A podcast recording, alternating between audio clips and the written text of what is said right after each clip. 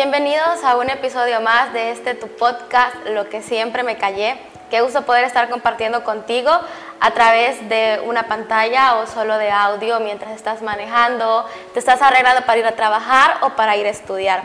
Este día voy a hablar acerca de aquellas heridas familiares que aún no hemos sanado y por eso se titula este podcast Sanando mis heridas familiares. No sé cuántas veces has tenido que soportar malos comentarios de las personas a tu alrededor sobre cómo te ves o cómo deberías de verte, sobre cómo deberías de ser o cómo no deberías de ser, sobre cómo deberías de actuar o cómo no deberías de actuar. Los que te dicen qué no ponerte y qué sí ponerte porque según su perspectiva y nefasta opinión que no les has pedido, aseguran que te verías mejor. Seguramente esto te ha impactado y tal vez se ha disuelto de tu memoria en un 60%, porque estas personas son para ti totalmente desconocidas. Y ya no le das importancia porque no convives con ellas las 24 horas del día, los 7 días de la semana, los 365 días del año. Y tal vez, tal vez por esto ya los hayas perdonado. Pero ¿qué pasa con todos aquellos comentarios hirientes y desgarradores que has escuchado desde tu niñez por miembros de tu familia, tu mamá, abuela, papá o tía, que siempre dijeron, eres una buena para nada. Ojalá fueses como tu prima o la hija de la vecina. Mira lo gorda que estás, mira qué seca te ves. No sé para qué te tuve. Me avergüenzo de que seas mi hija, mi nieta o mi sobrina.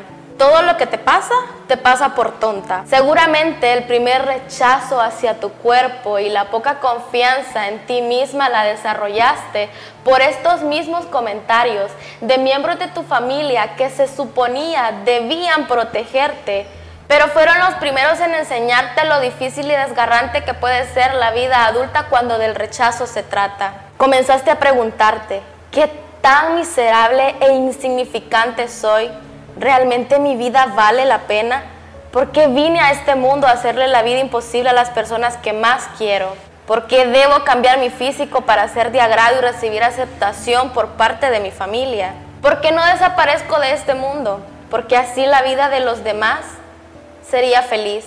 Hoy, en tu vida adulta, tómate unos segundos y piensa, ¿Qué recuerdo desgarrador tienes sobre los comentarios de tu familia que hasta esta fecha no has podido sanar, olvidar y perdonar? Debe ser difícil para ti, ¿cierto? Recordar todas aquellas noches donde te tapabas con la almohada para que nadie te escuchara llorando, para que nadie supiera que el mundo se te estaba viniendo encima y que no había nadie quien te pudiera dar un abrazo y decirte, realmente te valoramos en esta familia Realmente te queremos y te aceptamos en esta familia. Entiendo que sanar heridas de la infancia puede ser un proceso difícil y doloroso, pero también es posible y necesario para poder avanzar en la vida con confianza y amor propio. Un ejercicio que podría ayudarte en este proceso es escribir una carta a tu yo más joven, específicamente a esa versión de ti que fue lastimada por los comentarios negativos de tu familia.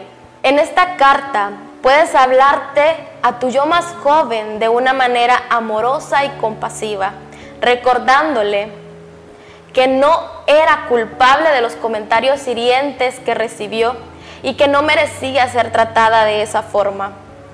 También puedes decirle a esa versión de ti que eres hermosa tal y como eres y que mereces amor y respeto. Después de escribir la carta, tómate un momento para leerla en voz alta y visualiza esa versión de ti, recibiendo tus palabras amorosas.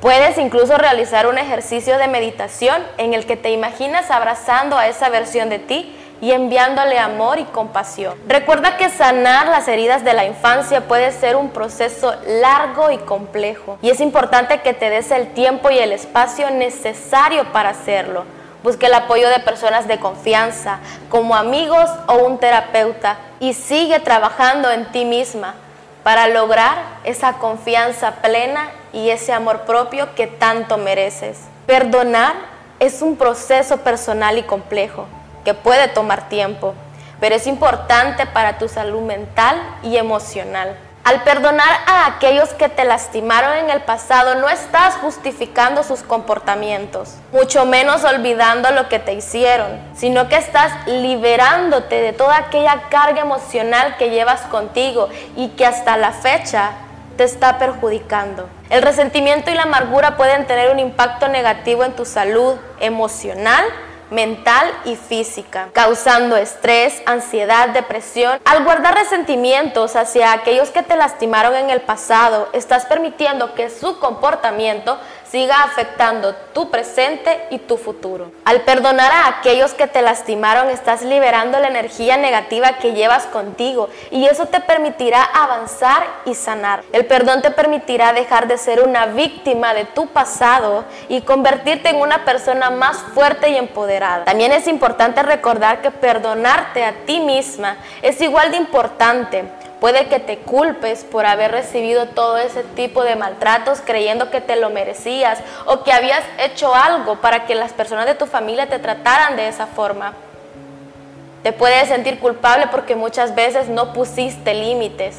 Pero es importante recordarte que vos no sos responsable de las acciones de los demás, pero sí sos responsable desde hoy en adelante sobre cómo actuar ante ellas. Sanar y avanzar sin resentimientos en tu corazón te permitirá vivir una vida más plena y feliz y te permitirá disfrutar de relaciones más saludables y amorosas.